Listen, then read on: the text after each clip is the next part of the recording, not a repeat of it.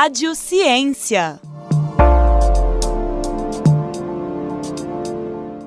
Olá a todos, sejam muito bem-vindos ao mais novo episódio do Rádio Ciência. Meu nome é Samuel Reis, sou estudante de Direito da Universidade Federal de Ouro Preto. E no programa de hoje vamos falar sobre o artigo Ensino e Florescimento Humano. O trabalho foi publicado em maio de 2019 na revista Sísifo e trata da importância e das dificuldades que tem o ensino para o florescer dos talentos e conhecimento humano. Antes de mais nada, quero apresentar meu colega de bancada, o estudante de jornalismo pela Universidade Federal de Ouro Preto, Enzo Teixeira. Seja bem-vindo, Enzo. Obrigado pela apresentação, Samuel. Vamos conversar com o autor do artigo, o professor Desidério Orlando Figueiredo Murcho, graduado em Filosofia pela Universidade de Lisboa, mestre em Filosofia da Linguagem e da Consciência também pela Universidade de Lisboa, docente na área de Lógica e Metafísica do Departamento de Filosofia da Universidade Federal de Ouro Preto e autor de diversos livros, dentre eles o pequeno manual do filósofo, Lógica Elementar e Todos os Sonhos do Mundo e outros ensaios. Muito obrigado por aceitar o nosso convite, professor. Obrigado, é um prazer estar aqui convosco. Então, a primeira pergunta, professor Desidério. Quais foram as suas inquietações para a produção do artigo Ensino e Florescimento Humano? Bom, eh, eu trabalhei sobre o ensino durante vários anos, sou autor de vários livros didáticos em Portugal Uh, e uh, sempre me preocupou uh, a qualidade do ensino, porque eu penso que é o dever das instituições e o dever dos agentes de ensino, técnicos, funcionários e professores, dar aos alunos o melhor ensino possível. É essa a nossa, a nossa obrigação moral. E, e, eu encontrava várias, vários aspectos do ensino, especificamente da filosofia no meu país, que precisavam de ser melhorados. Então, foi ao ao fazer esse trabalho ao longo de vários anos, que por uma via lateral acabei por me preocupar com questões relacionadas com o ensino em geral e não especificamente com o ensino da filosofia. E essa é um pouco a gênese deste, deste, deste ensaio. E o que cada pessoa deve fazer para que possa contribuir para o próprio florescimento? O florescimento humano é uma, é uma preocupação filosófica que uh, existe desde uh, o tempo de Aristóteles, da Grécia da Antiguidade, uh, mas hoje em dia tem recebido uma atenção redobrada por parte de filósofos e também por parte de cientistas. Nós hoje temos um conjunto de dados científicos sobre o que promove realmente o florescimento humano. E um dos aspectos importantes aqui é que o florescimento humano, ou seja, eu estou a usar a, a expressão florescimento no sentido do próprio termo grego de eudemonia, e que nós também podemos traduzir como vida boa. Eh, e a ideia aqui é que eh, nós precisamos da confluência da reflexão filosófica, por um lado, com os dados científicos mais recentes para compreendermos o que é que realmente promove uma vida boa num ser humano. Eh, não é uma coisa que nós possamos descobrir só por reflexão filosófica, é algo que nós precisamos descobrir por meio de reflexão filosófica também, mas em conjunção com os dados científicos que são importantes para essa, para essa área. Certo, professor. E observando toda a diversidade de ensinos, a quem interessa mais o florescimento humano? Ao próprio indivíduo ou à coletividade? Essa é uma boa questão, porque eu penso que uh, é o dever da própria coletividade promover o florescimento de cada um dos seus indivíduos. Ou seja, a ideia é que cada membro de uma coletividade tem o direito de que o seu florescimento seja atendido pela coletividade. Eh, eu penso que essa é uma das grandes diferenças entre uma, uma sociedade ou uma coletividade, como quiserem chamar, que seja, digamos, tirânica uh, e opressora e uma coletividade que seja, pelo contrário, uh, moral. Uma coletividade moral põe os interesses dos seus elementos acima de tudo. Uh, agora, é claro que quando nós temos uma coletividade tirânica, são os interesses da coletividade que se sobrepõem aos interesses do indivíduo, ou seja, o indivíduo, a pessoa, está ao serviço da coletividade, em vez de ser a coletividade que está ao serviço da pessoa. E eu penso que uma coletividade moral uh, está ao serviço das pessoas. A diferença aqui, claro, é que evidentemente não está ao serviço de uma só pessoa, está ao serviço de todas as pessoas em função das diferentes necessidades de cada uma. Professor, por atuar como docente, você percebeu nos alunos as características enunciadas por você no artigo, sejam elas as, a falta de autocontrole, a irracionalidade ou a busca pelo facilitismo? Bom, estas são tendências que existem em todos nós. Nós temos um, uma, uma dificuldade humana central que é um conflito de preferências ou valores, como quiserem chamar, é que uh, nós temos uma pluralidade de preferências e de valores. Nós valorizamos várias coisas, gostamos de várias coisas, para falar de uma maneira mais popular. E o problema é que essas várias coisas de que nós gostamos entram em conflito umas com as outras. E geralmente, aquelas coisas que são mais imediatas, que são mais fáceis, que são mais diretas, entram em conflito com outras coisas que são muitíssimo mais importantes para nós. E é aí que nós precisamos então de exercer o autocontrolo, exercer uma reflexão e uh, para o nosso próprio bem. Se nós formos atrás simplesmente daquilo que nos apetece fazer na hora, nós vamos ter uma má alimentação, vamos ter um mau estilo de vida, vamos fazer decisões erradas que depois vamos pagar o preço ao fim de alguns meses, ou algumas semanas, ou alguns anos. Então, eh, eu não tenho nenhum estudo científico sobre os meus alunos especificamente, eh, mas eh, calculo que seja exatamente a mesma coisa que qualquer outro ser humano. É algo que nós precisamos de aprender. De aprender a exercer esse autocontrolo, a fazer escolhas sábias entre as nossas preferências, para darmos prioridade àquelas preferências que melhor promovem o nosso bem-estar, o nosso florescimento, o nosso desenvolvimento como seres humanos, em vez de dar preferência àquelas, uh, em vez de darmos prioridade, desculpem, àquelas preferências que são mais fáceis. Essas nem sempre são as melhores para nós. Certo, professor. E você pode explicar para nós o que seria o conhecimento extrassomático e a importância ah, dele para o sucesso isso. do ser humano no planeta em relação às demais espécies? Exatamente, quer dizer, essa é uma coisa que nos diferencia imenso de, outras espécies. Ah, nas outras espécies também há alguns graus de aprendizagem, uh, ou seja, algo que o organismo adquire por aprendizagem depois de ter nascido, mas na maior parte das espécies aquilo que, que, que, os animais fazem é algo que já é inato, ou seja, eles já nascem com um conjunto de traços comportamentais e de reações que é aquilo que carregam ao fim da vida, ao longo da vida. Agora, nós dependemos crucialmente de conhecimento que não está no nosso corpo. É isso que significa extrasomático. É, extrasomático significa para além do corpo. Não está no nosso corpo, porquê? Bom, porque não é algo, nós não nascemos com isso, não é inato, eh, é uma coisa que nós aprendemos eh, conversando com outras pessoas, lendo livros, estudando, refletindo, e é isso que significa conhecimento extrasomático. Então, por exemplo, o conhecimento que nós temos que a água é H2O é extrasomático no sentido em que nós não nascemos sabendo que a água é H2O. Agora, o conhecimento é, é claro que eu estou a simplificar aqui bastante as coisas, porque, por exemplo, o conhecimento que nós temos para caminhar eh, em duas pernas é, no certo sentido, uh, aprendido, porque nós não aprendemos somente a caminhar, é? nós levamos quatro anos até conseguir caminhar, mas, mas nós temos as estruturas que, que, já estavam, digamos, prontas para receber esse treinamento para conseguirmos caminhar. É? E nesse sentido, o conhecimento de saber caminhar não é exatamente extra-somático, é apenas uma questão de treinamento das estruturas corporais, das estruturas somáticas, para finalmente conseguirmos uh, começar a caminhar. É completamente diferente do conhecimento que nós temos de que a água é H2O. Isto não tem nada a ver com treinar o nosso corpo, não tem nada a ver com desenvolver certos, certos aspectos do nosso corpo, é simplesmente conhecimento exterior ao nosso corpo. Professor, no seu artigo você fala muito sobre o desinteresse dos estudantes com as aulas e a facilidade do aborrecimento deles dentro do ambiente acadêmico. Então, diante disso, você pode explicar para nós o motivo de pouquíssimos seres humanos terem paixão pelo aprendizado?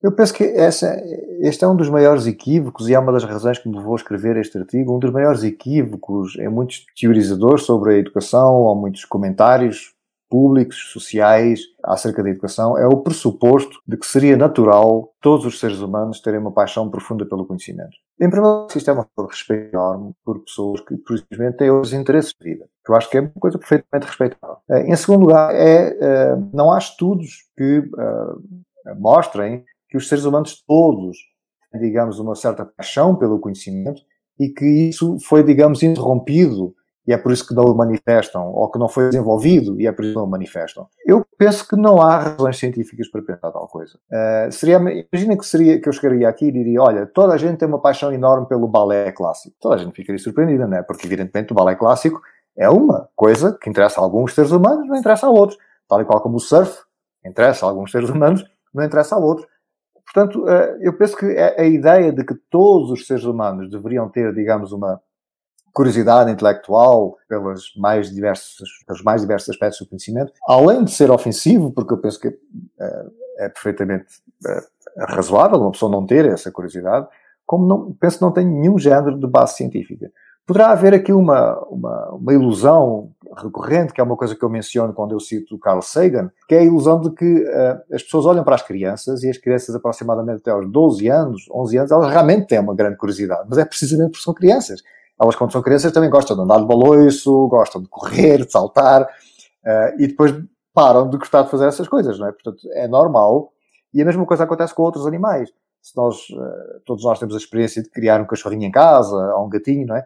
E eles, quando são, quando são muito acabados, acabados de nascer, ao fim de umas semanas, eles têm muito mais curiosidade do que mais tarde, porque precisamente estão a tentar descobrir o mundo. Depois chegam a um certo ponto em que há uma estabilidade e perdem essa curiosidade. Portanto, é normal que isso aconteça com os seres humanos também. Eu penso que, só para concluir, eu penso que o mais importante numa instituição de ensino é que realmente não violente a liberdade crucial das pessoas. E eu penso que é uma violência nós estarmos o tempo todo a pressupor que toda a gente tem uma paixão enorme pela filosofia. Isso é falso, simplesmente. E as pessoas têm o direito, não, não, não se interessar pela filosofia. Eu acho isso perfeitamente saudável. O que é importante é que as instituições de ensino permitam o desenvolvimento de cada ser humano dentro das suas especificidades e dentro dos seus interesses. Nós não precisamos apenas de filósofos, ou não precisamos apenas de jornalistas, ou não precisamos apenas de eh, advogados, precisamos de barbeiros, precisamos de pessoas que conduzem o táxi, precisamos de pessoas que conduzem o ônibus, precisamos dessas pessoas todas. E eu penso que todos esses outros interesses são perfeitamente legítimos e devem ser bem-vindos, em vez de serem contrariados. O que os colégios e as universidades precisam fazer para que as pessoas se aborreçam menos em aulas e no estudo e ainda mais interesse no aprendizado e no saber? Olha, eu aqui tenho um pensamento que é um pouco oposto àquilo que é muito comum uh, ser veiculado. Né? Porque é muito normal uh, veicular a ideia de que nós precisamos de tornar o ensino, digamos, mais engraçado, mais parecido ao YouTube, mais parecido aos elementos de multimédia, mais divertido, para que uh, os alunos se interessem mais. Uh, eu penso que isso só disfarça as coisas. Uh, não, não penso que isso seja assim. eu penso que o, ensino precisa de ser um ensino de excelência, correto, cuidadoso, cientificamente sólido, pedagogicamente sensato, evidentemente, mas quando nós empurramos demasiado o ensino na direção de uma coisa divertida, bom, deixem-me perguntar-vos o seguinte, dizer, se uma pessoa quiser levantar pesos e ganhar campeonatos, vocês acham que a abordagem pedagógica aqui é fazer daquilo uma coisa divertida. Aquilo não é divertido, é um esforço. A pessoa tem que treinar todos os dias, tem que ter uma alimentação correta, tem que gerir a sua proteína e todos os dias tem que levantar 50 quilos e depois 60 e depois 65 e depois 70 para tentar eh, fazer alguma coisa. Não, não, não há nada de diversão aqui. Isto não é uma diversão, é uma coisa difícil. Uh, ora, o ensino acontece a mesma coisa. Portanto, eu não, não penso que uh, as pessoas vão aprender melhor matemática se nós tornarmos a matemática divertida e se o professor virar um palhaço e fizer umas coisas muito engraçadas na aula. Eu não, eu não conheço estudos científicos que mostrem que isso melhora o rendimento dos alunos. E, por outro lado, o risco que se corre é que os conteúdos científicos sejam simplesmente mal transmitidos. Eh, eu não penso que haja vantagem para ninguém que as pessoas adquiram, digamos, um conhecimento postiço, um conhecimento ilusório, um conhecimento que é só repetir meia dúzia de ideias de uma maneira muito vaga, sem haver uma compreensão profunda. Eu acho que para isso mais vale a pessoa, não, por simplesmente mudar de área. Eu não, eu não vejo problema nenhum. Então, isto relaciona-se diretamente com aquilo que estávamos dizendo antes, é que se nós pressupomos que toda a gente tem um interesse profundo nas coisas e depois verificamos espantados que as pessoas não têm, depois pensamos que há aqui um problema pedagógico. Não há um problema pedagógico aqui. O problema que é que as pessoas não gostam daquilo, ponto. Têm o direito de não gostar. E, portanto, não vale a pena tentar fingir que há uma maneira de nós tornarmos o balé interessante para toda a gente. Isso não vai acontecer nunca. O balé nunca vai ser interessante para 100% da população humana. Professor, falando agora sobre o processo da pesquisa em si, gostaria que você falasse um pouco da metodologia da pesquisa. Quais foram os autores e as referências utilizadas para a redação do artigo e qual a importância deles para a construção do entendimento aprendi, é, é, apresentado no ensino e florescimento humano? Este, este artigo resultou uh, fundamentalmente do meu estudo de, de, duas obras, o livro de uh, Kaplan, Against Education, que está mencionado na bibliografia, e o, o livro do Brennan, uh, Cracks in the Ivory Tower. Uh, esses dois livros tiveram muito impacto no meu pensamento acerca do ensino, uh, porque me fizeram rever grande parte das ideias que eu próprio defendi ao longo dos últimos 30 anos. Esses dois livros fizeram-me ver que eu estava a ter uma perspectiva uh, inadequada acerca da própria, dos próprios seres humanos e acerca da maneira como as instituições de ensino funcionam e que essas uh, duas inadequações me levavam a insistir sistematicamente no género de uh, ideia que, que eu cito também no artigo, que é o género de ideia que aparece no, no artigo de Steven Pinker, ou no próprio artigo que eu cito também de Carl Sagan, que é, digamos, uma ideia de que há algo de errado com a educação e é porque há algo errado com a educação que nós não temos 100% das pessoas a interessar-se por balé clássico, por exemplo. Eh, eu estou a usar o balé clássico como exemplo, mas, quer dizer, não, não temos 100% da população a interessar-se por cálculo, ou não temos 100% da população a interessar-se por física, ou por química, ou por filosofia. E eu penso que uh, esse, esse género de pensamento foi, uh, quer dizer, recebe uma objeção profunda quando nós lemos, uh, o, sobretudo o livro do Kaplan, e depois também o livro do Brennan, que explica um pouco como funcionam as instituições e quais são os incentivos e os e os desincentivos que têm os agentes de ensino. Então, quando nós colocamos as duas coisas juntas, que foi aquilo que eu fiz neste artigo, emerge daí uma visão muitíssimo diferente da educação e que eu penso que é, num certo sentido, extraordinariamente libertadora. Uh, e foi por isso que eu fiquei um pouco uh, uh, fascinado com essas ideias e que fiz questão de escrever este artigo. É, professor, houve também alguma dificuldade na concepção do artigo ou questão especial que você poderia compartilhar conosco? A principal foi aquilo que eu já disse, que é que uh, todos nós seres humanos temos uma certa dificuldade, uns mais do que outros, em mudar de ideias. Eu tenho a impressão que não, que não conheço nenhuma pessoa, uh, nenhum académico, que tenha mudado de ideias, exceto eu. eu, muito, eu mudo muito de ideias.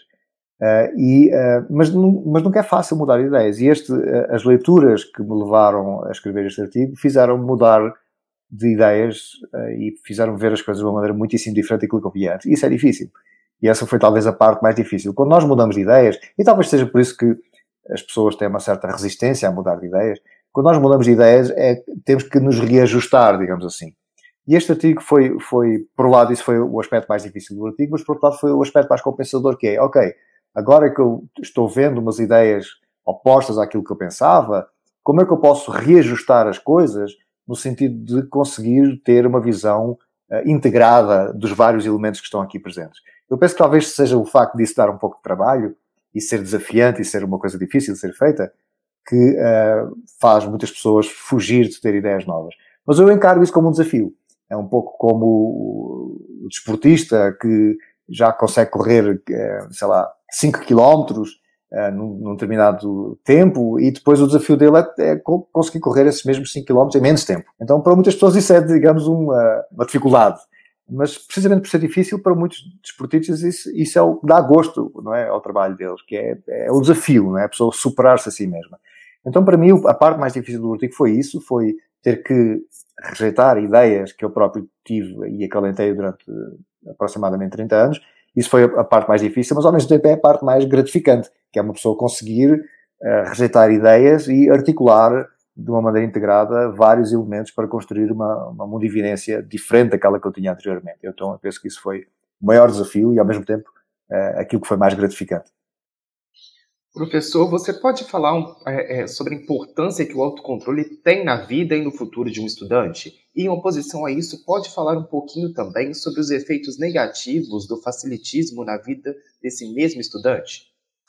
Exato. Uh, o, o autocontrolo é um dos uh, aspectos mais importantes para uma vida bem vivida e para uma pessoa ter uh, sucesso. Mas não, eu não estou a falar de sucesso no sentido de sucesso económico ou uma coisa qualquer. Sucesso no sentido da pessoa como se diz aqui no Brasil, chegar a uma determinada altura e a pessoa ter uma vida bem resolvida, como se diz aqui. É uma expressão muito curiosa que existe aqui. Porquê é que o autocontrole é tão importante? Devido àquela, àquele conflito permanente de valores ou preferências de que eu já falei. É que nós temos uma multiplicidade de coisas de que gostamos de fazer. E se nós não exercermos controlo, nós sistematicamente escolhemos aquelas que são mais fáceis, são mais imediatas. Mas essas nem sempre, na maior parte das vezes, não são as melhores para nós. As melhores para nós são aquelas coisas que nos dão, eh, que exigem o exercício do autocontrole, para nós não escolhermos aquelas que estão à mão e que são mais fáceis, e escolhermos as outras que são menos fáceis, mas que realmente são mais compensadoras para nós. Então, por exemplo, eh, é muito mais fácil a pessoa ficar em casa a ver Netflix do que sair para correr, ou fazer uma, uma, uma caminhada, uma trilha na montanha, ou fazer exercício físico. É mais, é, simplesmente é mais fácil ficar vendo seriados na, na no Netflix, certo? Só que 20 anos depois a pessoa vai pagar o preço. Né? Vai ter uma saúde pior, vai ter uh, uh, menos bem-estar, uh, vai ter uma dor nas costas, uma dor no pé, uma dor aqui, uma dor lá, quando chega aos 50 ou aos 60 anos. Porque tomou essas decisões erradas quando tinha 20 anos. E isto acontece sistematicamente. A mesma coisa acontece com o esforço necessário para uma pessoa traçar um plano de vida. A pessoa traça um plano de vida, a pessoa pensa, olha, eu tenho paixão uh, pelo direito, quero ser advogado. Uh, bom, mas se a pessoa leva isso a sério, então a pessoa vai levar os seus estudos a sério. Isso significa prescindir de várias coisas que são mais imediatas e mais fáceis. A pessoa pode ir para o boteco com os amigos, beber muita cerveja. Quer dizer que a pessoa não faça isso de vez em quando, mas se a pessoa fizer isso abusivamente, isso significa que ela não vai conseguir cumprir esse seu objetivo, esse seu plano de vida de ser um advogado bem sucedido, uma pessoa que contribui para a sociedade, que uh, defende causas importantes em tribunal ou que trabalha numa, num lugar qualquer onde os seus conhecimentos uh, de, de direito são cruciais para ajudar a construir uma sociedade melhor. Portanto, sem esse autocontrole, nós simplesmente não somos capazes de fazer essas coisas. Sem autocontrole, nós nunca conseguimos, e é, e é por isso que a palavra florescimento aqui é importante, nunca conseguimos florescer nesse sentido de desabrochar, ou seja, no sentido de desenvolver as nossas potencialidades. Sem autocontrole, nós nunca desenvolvemos as potencialidades. Nós teríamos a potencialidade de chegar, por exemplo, ao nível 80 e nunca conseguimos passar do nível 50, porque simplesmente é mais fácil ficar no nível 50 e para ir ao nível 80 precisamos de exercer controle para conseguir fazer esforço e chegar lá. Agora, eu estou aqui toda a fazer esforço e parece que é uma coisa desagradável. E esse é um dos digamos, uma, um dos aspectos que é enganador na maneira de viver a vida. É que as coisas mais fáceis não nos dão o retorno que nós queremos. E o que nos dá o retorno que nós queremos é algo que envolve um esforço, envolve um envolvimento da nossa parte. Mas isso dá-nos um retorno que as coisas fáceis não dão. Então, claro, à partida pode parecer assim, mas porque a razão é que eu hei de fazer coisas difíceis, se posso viver a vida fazendo coisas fáceis. A razão é que a vida não é tão boa. É só isso. Se a vida pudesse ser tão boa fazendo só coisas fáceis, ótimo, não tem problema nenhum. Só que não pode. É uma coisa que nós não controlamos. Uma vida de um ser humano, se vocês vão fazer, e há muitos estudos científicos sobre isso, né? Os seres humanos mais realizados, que se desenvolvem, que florescem, que se sentem melhor, que têm mais qualidade psicológica, de bem-estar, ao longo da vida são aqueles que fazem coisas que são difíceis, não é aqueles que fazem a vida toda coisas que são fáceis. Csikszentmihalyi uh, tem pesquisas importantes que mostram, e este é um aspecto muito importante no respeito à educação, que nós precisamos crucialmente de desafios. Uh, e esses desafios têm que estar, digamos, uh, em harmonia com as nossas próprias capacidades. Porque se o desafio for demasiado exigente, é frustrante porque a pessoa nunca consegue desempenhar aquela tarefa adequadamente. E, portanto, é só fonte de frustração. Mas, por outro lado, se não for um desafio, se for uma coisa que a pessoa faz muito facilmente, então não é também fonte de realização. Para ser fonte de realização, precisa de ser algo que está um pouco acima das nossas capacidades, para ser um desafio para nós, mas não tão acima que seja frustrante. Mas não pode ser uma coisa que, está simplesmente tão abaixo das nossas capacidades que é simplesmente fácil para nós fazer. Isso significa que isto tem uma lição importante para o ensino. Significa que nós precisamos, tanto quanto possível, um ensino uh, inclusivo e diversificado. Ou seja, em vez de exigirmos a todos os alunos exatamente o mesmo patamar, nós precisamos de compreender que há um aluno em que nós precisamos de exigir um patamar lá no 30, outro aluno nós precisamos de exigir um patamar no 50, outro aluno nós precisamos de exigir um patamar no 20, porque depende de aluno para aluno. E o aluno que nós, ao qual nós estamos a exigir o patamar do 20, que é porque ele está no 10, não é menor, ou não é pior, nem é coisa que o aluno que nós estamos a exigir o 60 para no 5. São apenas diferentes. Portanto, e, e, o que conta é isso. O que conta é que o aluno que estava no 10 e que nós conseguimos puxar para o, para o 20, é um aluno tão bom, enquanto ser humano, como o aluno que estava no 50 e nós puxamos para o 60. E o problema é que nós, no sistema de ensino, temos muito esta coisa, nós colocamos a faixa no 40 e agora todo mundo tem que chegar ao 40. Para os alunos que estão no 50, chegar ao 40 não significa nada, porque eles fazem aquilo muito facilmente. Os alunos que estão no 20, é uma frustração que eles não conseguem lá. E este é um aspecto, é um impacto prático direto no ensino. Nós precisamos de um ensino que seja mais inclusivo e mais diversificado. Isso é extremamente difícil de fazer, porque as instituições de ensino resistem tremendamente a um ensino uh, mais personalizado. Aí existe, existe, imediatamente a ideia de que há uma discriminação ou uma coisa qualquer assim desse género. E há, mas é uma discriminação positiva. É, professor, nesse mesmo sentido, você fala no artigo sobre dois sistemas cognitivos, sistema 1 um e o sistema 2. Você pode explicar para o público como é cada um desses sistemas e o motivo pelo qual o ser humano evita usar o sistema 2 nas suas atividades diárias? Exato. Uh, alguns uh, psicólogos cognitivos, uh, a partir dos anos 70, têm insistido que existem dois sistemas cognitivos no ser humano. Não, não, a ideia não é que existem duas zonas diferentes do cérebro. Não é isso. A ideia é que temos duas funções cognitivas diferentes que são exercidas por diferentes partes do cérebro, tanto uma como outra. Portanto, não há uma parte do cérebro que é o sistema 1, digamos, e uma parte do cérebro que é o sistema 2. Não são apenas sistemas diferentes e que têm relações complexas. o sistema 1 é, em grande parte, autónomo e não existe esforço. É, é aquilo que nós usamos quando subimos umas escadas, quando nós reconhecemos um rosto humano, mesmo quando nós caminhamos sem cair em duas pernas. O sistema 1 eh, é automático, não está sob o nosso controlo. Nós não temos grande controle sobre o sistema 1, podemos treiná-lo um pouco, mas não temos grande sistema, controle sobre o sistema 1. E o sistema 1 não exige esforço. O sistema 2 é um sistema que está diretamente uh, ligado à linguagem e ao raciocínio discursivo e exige esforço e controle da nossa parte. Um exemplo muito simples. Vocês Uh, vão na rua, veem uma pessoa ao longe, parece-vos que é a Joana. Vocês não fazem nenhum esforço especial, simplesmente parece que é a Joana, ok? É uma coisa que vocês olham para a configuração daquele, daquele corpo, configuração do cabelo, etc. E simplesmente parece-vos que é a Joana. A computação exigida aqui é gigantesca. Uh, tanto que nós temos muita dificuldade em, em, programar máquinas para fazer esse tipo de coisa, né? A computação é gigantesca, só que é inconsciente e não é controlada por nós e não é difícil. Simplesmente é uma coisa que nos surge. Okay? É uma coisa que é fácil, muito é, é, é, feita muito facilmente pelos, pelo nosso sistema cognitivo, que é um sistema cognitivo em paralelo, em que várias informações em paralelo são processadas em paralelo e dá o resultado. Ok, aquela é a Joana. Agora, isto contrasta completamente com uma coisa tão simples como uma conta dividir. Se eu vos pedir para fazer uma conta dividir, exemplo, sei lá, 347 a dividir por 28, não há hipótese, vocês, isto não tem nada a ver com o sistema 1. Vocês não conseguem fazer isso assim mais ou menos por configuração. Vocês agora têm que sentar, se não tiverem uma, uma máquina, uma calculadora, você tem que sentar, escrever no papel e fazer aquilo. E isto agora é sequencial. Vocês fazem um passo, com base nesse passo fazem o seguinte, com base nesse passo fazem o seguinte, com base nesse passo fazem o seguinte. É computação sequencial, que é diferente da computação em paralelo. Ora, esta computação sequencial é extraordinariamente difícil para nós ser feita. Isto significa que uh, tudo o que nós fazemos com o sistema 2 envolve um esforço consciente da nossa parte.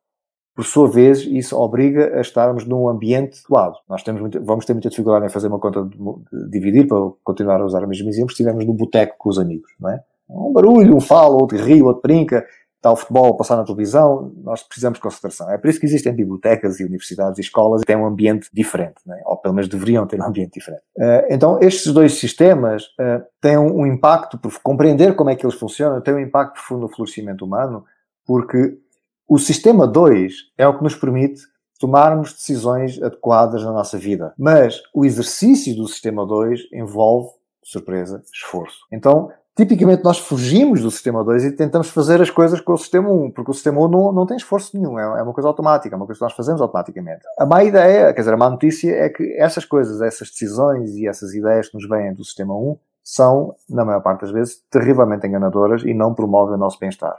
E, portanto, nós temos que ter consciência de que, nós, que somos muito limitados cognitivamente, no, sentido, no, seguinte sentido, quer dizer, era bom que nós conseguíssemos, conseguíssemos fazer as coisas que queremos com o sistema 2, mas que conseguíssemos fazê-las com a facilidade do sistema 1. Mas não conseguimos, por simplesmente. Nós não conseguimos fazer contas de dividir dessa maneira, não conseguimos planear a nossa vida dessa maneira. Todas essas coisas têm que ser feitas com esforço, porque envolve o sistema 2. E, portanto, temos que ter consciência disso, porque é disso que vai depender o nosso florescimento.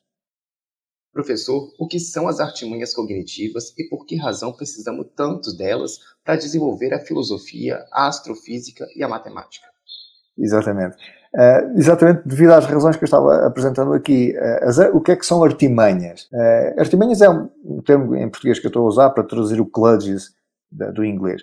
Artimanhas são precisamente a maneira que nós temos de conseguir exercer o autodomínio suficiente, ou o autocontrole suficiente, para ativarmos o sistema 2 e fazermos o sistema 2 funcionar adequadamente. Estas são as artimanhas. As artimanhas têm muito a ver também com uh, muitos aspectos da nossa vida. Uh, Imagine-se uma pessoa, uh, dizer, para todos nós é mais fácil, como eu já mencionei, ficar a ver seriados do que, por exemplo, estar a estudar física. Uma artimanha é a pessoa simplesmente cancelar a sua, a sua subscrição do Netflix. Uma artimanha significa a pessoa coloca-se numa situação em que ela própria não consegue agora ter a tentação de fazer uma coisa que ela sabe que é má para ela.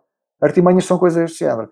Existem artimanhas pessoais, no sentido que a pessoa faz certas coisas ou cria certos hábitos para o seu bem, sabendo que se não fizer essas coisas, ela vai inevitavelmente fazer coisas que são más para ela. Isso é o tipo de artimanhas pessoais. Mas existem as artimanhas cognitivas que dizem respeito também às instituições. Então, como eu também já disse, eh, uma biblioteca precisa ter um certo nível de silêncio e de tranquilidade e não pode ter eh, várias coisas à nossa volta, porque senão nós não conseguimos estudar adequadamente. As artimanhas incluem todos esses aspectos. A própria conta dividir que eu falei há pouco, dava há pouco como exemplo, é uma artimanha cognitiva, ou seja, se eu tentar fazer a conta dividir só de cabeça, não consigo. Então, uma artimanha cognitiva é simplesmente um lápis e papel. São instrumentos que nós usamos para podermos exercer melhor a nossa racionalidade. Porque a nossa racionalidade é extraordinariamente imperfeita. Se fosse perfeita, nós não precisávamos desse, desses instrumentos, mas precisamos.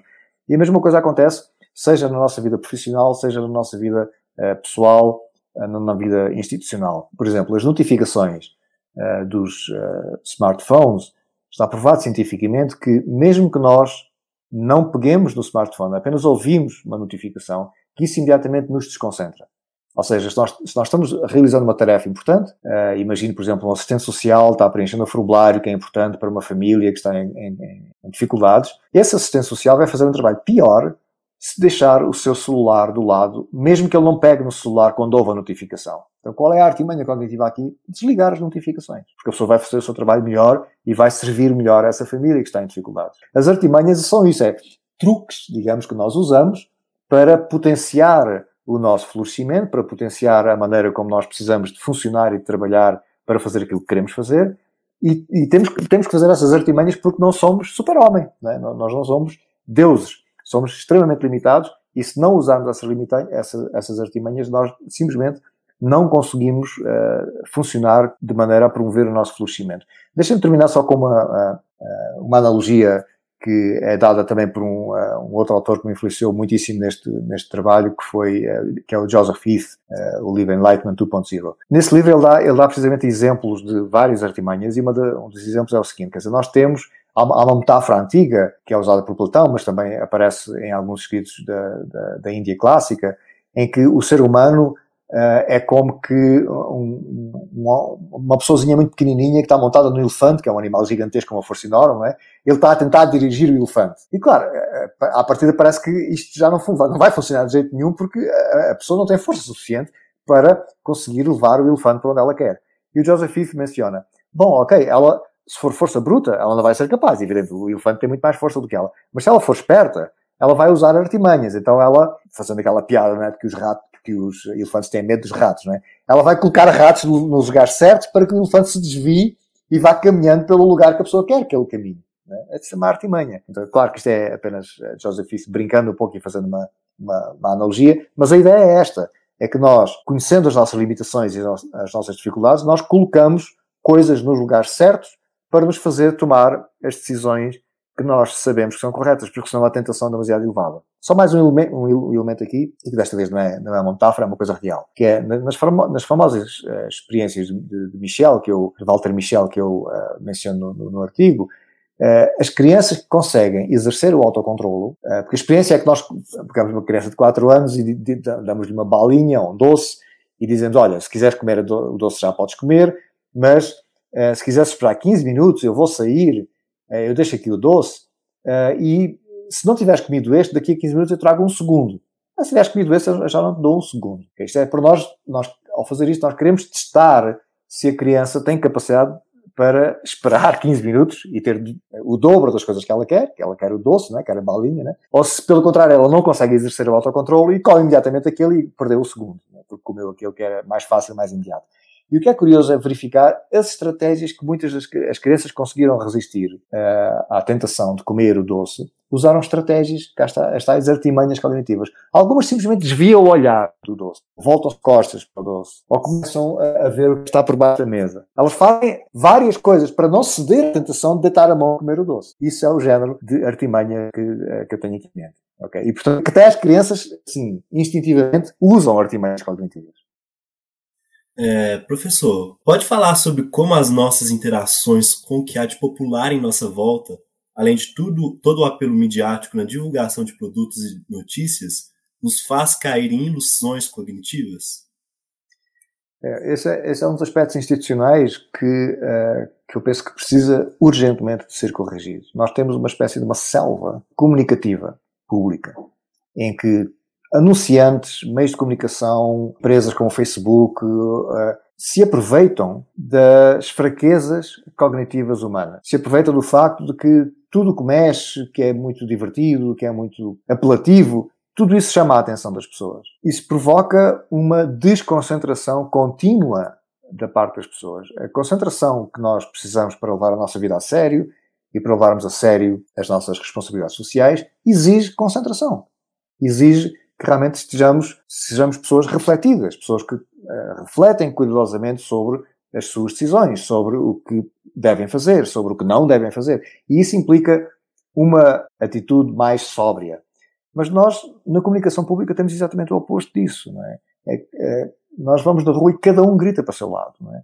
Ligamos a televisão e as pessoas gritam, vamos à internet e as pessoas gritam, as pessoas estão todas, o tempo todo a gritar, sempre com mensagens e com o género de comunicação, eu chamo isso de comunicação tóxica, que é uma comunicação que é muito atraente, que é uma comunicação que chama imediatamente a atenção das pessoas, mas não é, não veicula um conjunto de informações, nem um conjunto de conhecimentos que realmente promovam o florescimento da pessoa. A única coisa que estão promovendo é os interesses dos anunciantes. Né? Seja porque querem que a pessoa vote naquele partido, seja porque querem que a pessoa apoie aquela causa, seja porque querem que a pessoa compre aquele produto. E nenhuma desta comunicação é respeitosa. Porque reparem que é extremamente ofensivo apelar aos instintos mais básicos da pessoa, em vez de, cuidadosamente, apelar à sua racionalidade e à sua ponderação.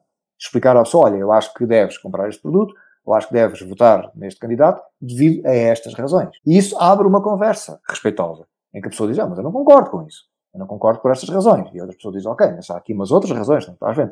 Tudo isso é uma conversa respeitosa, não é o que nós temos. Nós não temos uma conversa respeitosa em que as pessoas, cuidadosamente, se respeitam enquanto agentes racionais e procuram, juntas, descobrir a verdade. O que nós temos é que, basicamente, as pessoas a puxar os cabelos umas das outras, a ver para que lado, quem é que consegue puxar mais pessoas para um lado, quem é consegue puxar mais pessoas para o outro lado. E isso não é apropriado ao florescimento humano. E só uma última nota.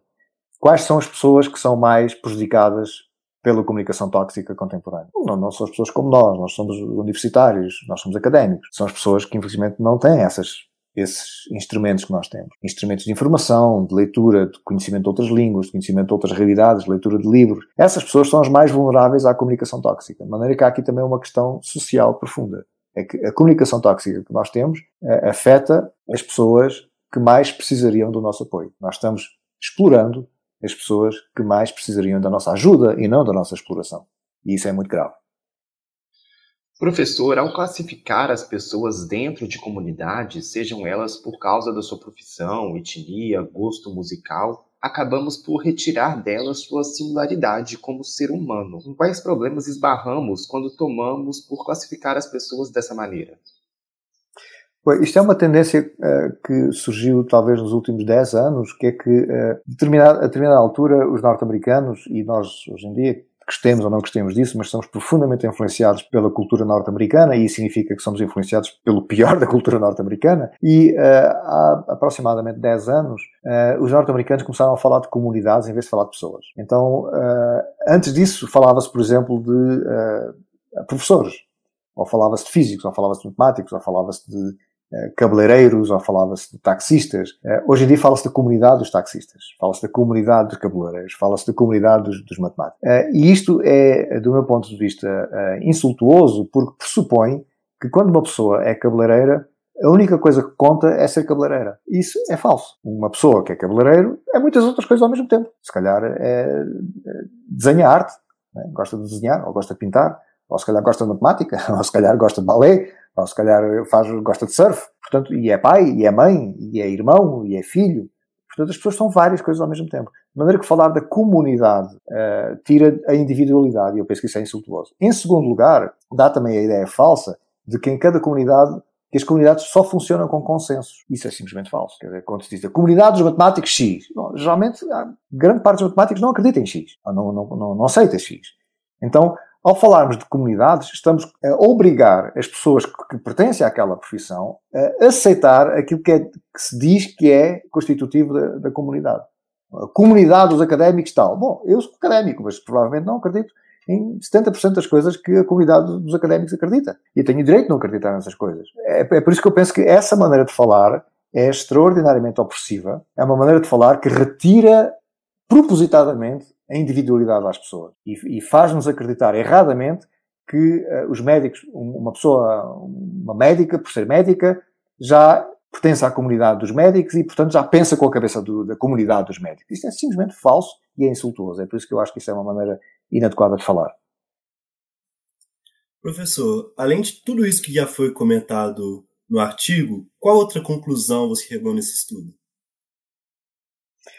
Bom, eu uh, talvez o, o, maior impacto que teve para mim este estudo foi um respeito acrescido pela uh, individualidade dos meus estudantes. Ao fazer este, este estudo, eu dei-me conta de que as minhas próprias práticas pedagógicas eram inadequadas, porque eu estava o tempo todo a pressupor que todos os alunos que eu tinha ali à minha frente tinham que ter interesse naquelas matérias que eu estava a lecionar. Uh, e um, havia muitos mal entendidos aqui, porque evidentemente muitos daqueles alunos não tinham interesse naquelas matérias. E eu não reconhecia esse direito. E hoje, uh, um dos aspectos importantes do, desse estudo é que eu reconheço esse direito. Uh, às vezes os estudantes até ficam um pouco espantados quando eu digo, por exemplo, quando eu ensino lógica, que é uma, uma, cadeira que é extremamente detestada por grande parte dos alunos, que é uma coisa parecida com cálculo, e quando eu digo aos alunos que eu acho perfeitamente razoável que eles não gostem de lógica, por simplesmente estão obrigados a fazer a cadeira, paciência, isso é uma coisa que eu não posso, uh, não posso determinar, não tem nada a ver comigo, mas eu respeito que o aluno simplesmente não se interesse por lógica. Não, acho isso perfeitamente razoável. Eu também eu não me interesso por música country, por exemplo. Há muitas coisas que me interessam na vida. Se eu tivesse que fazer um curso qualquer em que alguém ia lá ensinar não sei o que acerca da, da música country, bom, eu tinha que fazer aquilo, tenho que fazer, tinha que fazer paciência, não é? Mas eh, eu, eu sentir-me muito mais respeitado se o professor me dissesse, olha, eu compreendo que não gostas de música country, eu respeito isso, sem problema nenhum. Agora, tens que fazer estas coisas porque tens que fazer, porque é uma questão institucional. Portanto, eu penso que esse foi o, o impacto mais positivo que teve uh, a investigação que eu fiz para este artigo. Professor Desidério Orlando Figueiredo Murcho, muito obrigado por ter aceitado o nosso convite.